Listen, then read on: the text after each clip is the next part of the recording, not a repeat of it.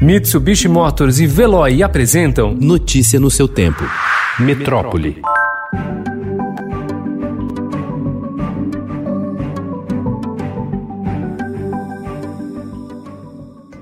Em um dia considerado histórico para os educadores e com uma derrota do governo, a Câmara aprovou ontem a prorrogação do Fundo de Desenvolvimento da Educação Básica, o Fundeb, que é o principal mecanismo de financiamento das escolas públicas do país. Além de aumentar a quantidade de recursos que a União passa a depositar no fundo, o novo formato diminui a desigualdade, destinando mais dinheiro aos municípios mais pobres. Com a mudança, 17 milhões de alunos a mais serão beneficiados no país, com recursos para as escolas em que estudam.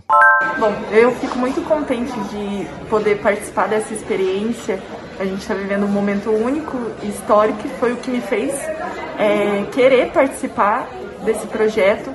A médica Estefânia Teixeira Porto, de 27 anos, que atua no Hospital das Clínicas, foi a primeira voluntária a receber a vacina contra o novo coronavírus desenvolvida pelo Instituto Butantan em parceria com a farmacêutica chinesa Sinovac foi ontem de manhã, pouco antes do anúncio oficial dos testes feito em entrevista coletiva pelo governador João Dória. Chegaram em São Paulo nesta madrugada 20 mil doses da vacina Coronavac. E agora as vacinas seguem para a sede do Instituto Butantan e a partir de amanhã começam a ser testadas. A Agência Nacional de Vigilância Sanitária, Anvisa, disse ontem ter autorizado a realização de testes em humanos com mais duas vacinas contra a Covid-19. O estudo prevê a participação de 29 mil voluntários, sendo que mil deles serão brasileiros de São Paulo e Bahia. O recrutamento será feito pelos centros que conduzem a pesquisa.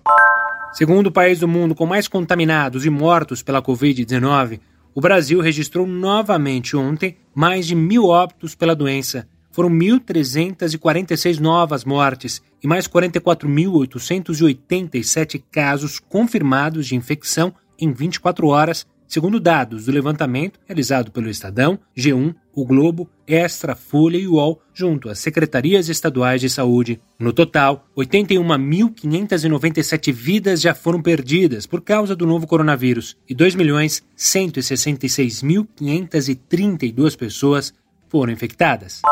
Mais afetadas pela crise, escolas particulares da educação infantil de São Paulo estão fechando as portas e aquelas que não encerraram as atividades registram queda de até 80% nas receitas e perda de metade dos alunos. Até setembro, data prevista para o retorno presencial, elas temem não conseguir ficar de pé. A fim de manter o vínculo com estudantes e os pais, algumas instituições apelam para atividades remotas, grupos online e até festinhas no estilo drive-thru.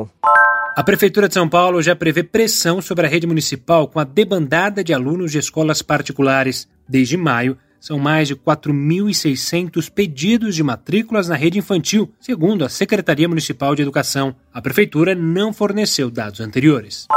Os ursos polares podem tornar-se quase extintos até o fim do século, como resultado do encolhimento da banquisa, a água do mar congelada no Ártico, caso o aquecimento global continue sem diminuir, informaram ontem cientistas. Quase todas as 19 subpopulações de ursos polares, desde o Mar de Beaufort, no Alasca, até o Ártico da Sibéria, seriam eliminadas, porque a perda de banquisa forçaria os animais a ficarem em terra firme e a se afastar de suas fontes de alimentos por períodos mais longos. Notícia no seu tempo. Oferecimento Mitsubishi Motors. Apoio Veloy. Fique em casa. Passe sem filas com o Veloy depois.